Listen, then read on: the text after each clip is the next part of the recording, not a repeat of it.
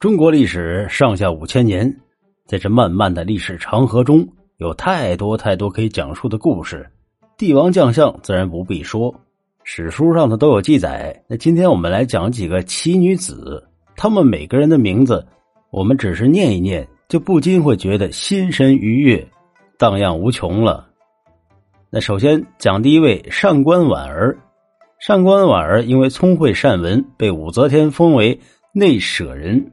另外还有金国宰相上官婉儿啊，不但是聪慧，还生得漂亮。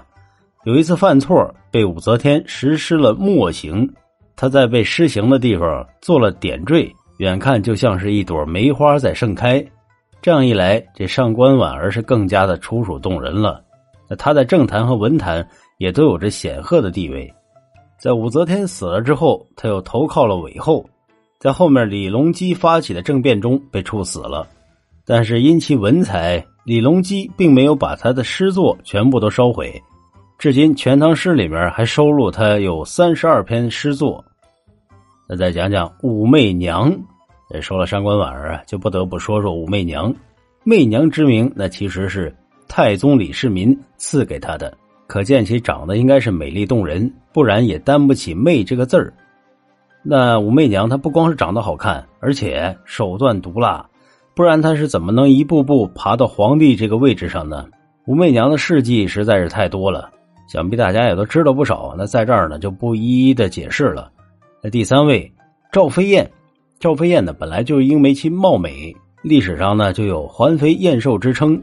燕瘦说的就是赵飞燕，她本来是杨阿公主家的宫女儿，因为舞姿轻盈，如燕飞凤舞而得名飞燕。后来被皇帝给看上了。选入了宫中入妃，入宫之后对汉元帝是欲擒故纵，把皇帝迷惑的是七荤八素。后来皇帝封她为皇后，在汉元帝死了之后，有大臣就弹劾他祸乱朝政。新帝继位后就废了他的称号，最后一代佳人选择了自杀，结束了自己的一生。再说说第四位苏妲己，那我们可谓是家喻户晓的，小时候我们都看过《封神榜》。封神榜里面呢说他是狐狸精的化身，把纣王迷惑的是五迷三道，搞的是神魂颠倒。在国语卷七《晋语一》里面记载：“殷心法有苏，有苏氏以妲己女焉，妲己有宠。”在《史记》卷三《殷三纪》第三里面记载：“好酒淫乐，必于妇人，爱妲己。妲己之言是从。”由此可以看出来啊，妲己确实是让。纣王是欲罢不能，最后亡国。随着商的灭亡，妲己也跟着商纣王一块去了。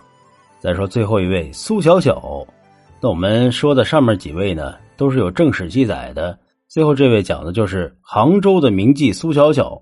这位苏小小是能书善文，是南朝齐诗人，经常喜欢游览西湖。白居易、李贺的诗里面多次提到了这位女子，看来她对后世的影响呢，也还是很大的。苏小小有一次邂逅了阮玉，和阮玉共结良缘。之后，阮玉赴京之后就了无音讯了。这苏小小日夜思念，最后思念成疾去世了。他死了之后，亲人按照他的要求葬在了西湖边上。那现在西湖边上还有他的坟墓。